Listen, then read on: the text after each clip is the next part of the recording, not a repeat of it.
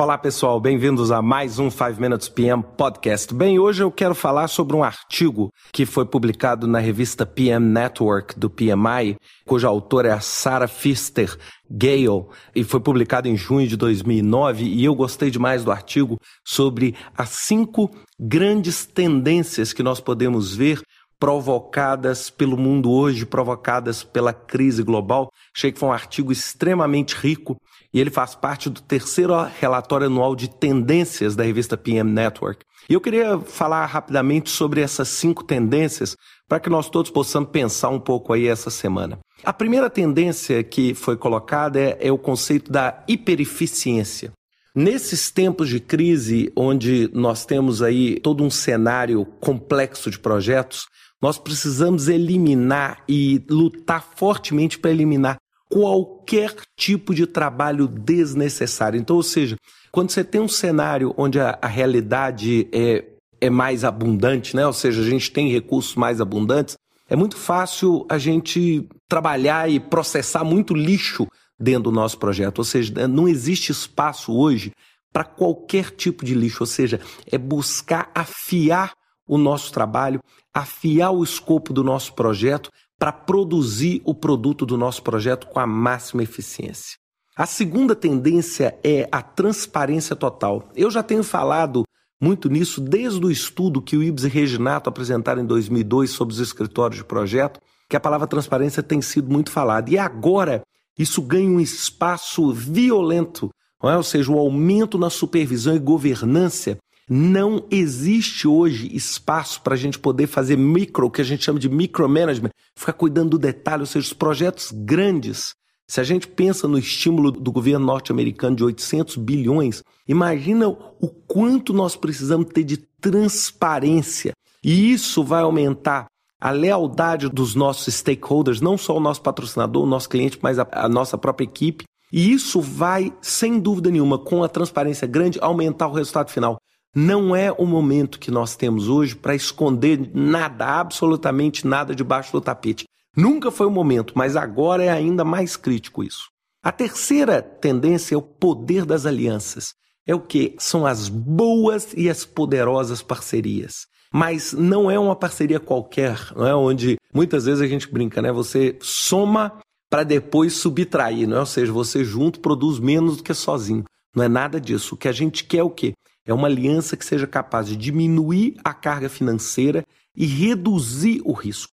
Como nós conseguimos um parceiro dentro do nosso projeto que vai implementar o trabalho de modo a reduzir o nosso risco a diminuir a nossa carga, tanto financeira quanto a nossa carga de prazos e a nossa necessidade de qualidade, por exemplo, dentro do projeto. E isso, se você escolher bem, você sem dúvida nenhuma vai ter grandes chances de sucesso. Agora, a escolha de um parceiro fraco ou do parceiro errado, certamente é um grande condutor para o fracasso do projeto. A quarta tendência aborda muito a questão dos cortes nos postos de trabalho, né, das demissões. E esse é um assunto que eu já falei em outros podcasts. É claro que hoje o espaço para projetos diminuiu de um ano para cá devido à própria natureza dos cortes dos projetos.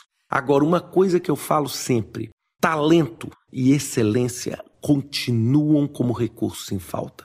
Então, se eu pudesse dar duas dicas rápidas, a dica para o profissional é busque talento, busque excelência, busque a melhor capacitação possível para você fornecer para a sua organização para o seu cliente. No lado das empresas, busque o profissional excelente. Busque, não há espaço para um gerente de projetos medíocre dentro do cenário atual.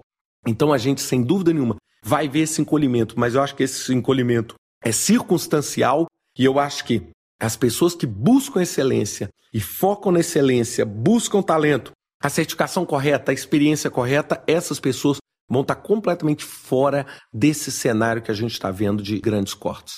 E a quinta e última tendência que eu achei extremamente interessante, e eu particularmente assumo que nunca tinha pensado nisso antes, é o conceito de near sourcing. O que é o near sourcing? É você fazer um outsourcing próximo, geograficamente. É uma contratação perto, onde você, perto da área do seu projeto, você tenta contratar serviços, trabalhos e produtos localmente. Para quê? Para que você reduza o estresse, otimize a logística, trabalhe os aspectos culturais. É claro que uma empresa, um, fornecedor próximo de você, ele tem um aspecto cultural mais próximo também. Não é? Você busca desenvolver a sua oferta local, ou seja, o que se tem visto, conforme esse relatório, é o quê? Que ao invés de, daquela busca global por redes de fornecedores, você está buscando alguém que entenda melhor. Então, ao invés de você procurar empresas globais para prestarem serviço, etc., você está buscando mais as empresas locais que têm capacidade de entender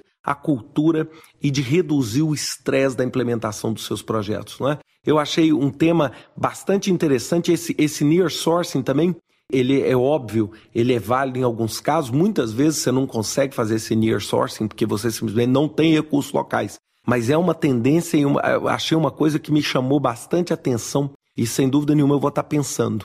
Bem, pessoal, é, essas cinco grandes tendências são exatamente para que a gente se prepare melhor. Eu acho uma das coisas que eu quero fechar esse podcast é dizer o seguinte: quanto mais informação nós temos, menos risco a gente corre. Então, se a gente começa a entender o conceito da hipereficiência, da transparência, do poder das alianças, dessa questão nos cortes de trabalho e da questão do near sourcing, nós podemos estar melhor para sermos melhores gerentes de projetos e para servir melhor as organizações aos nossos projetos. Um grande abraço para vocês e até a próxima semana com mais um 5 Minutes PM Podcast. Até lá.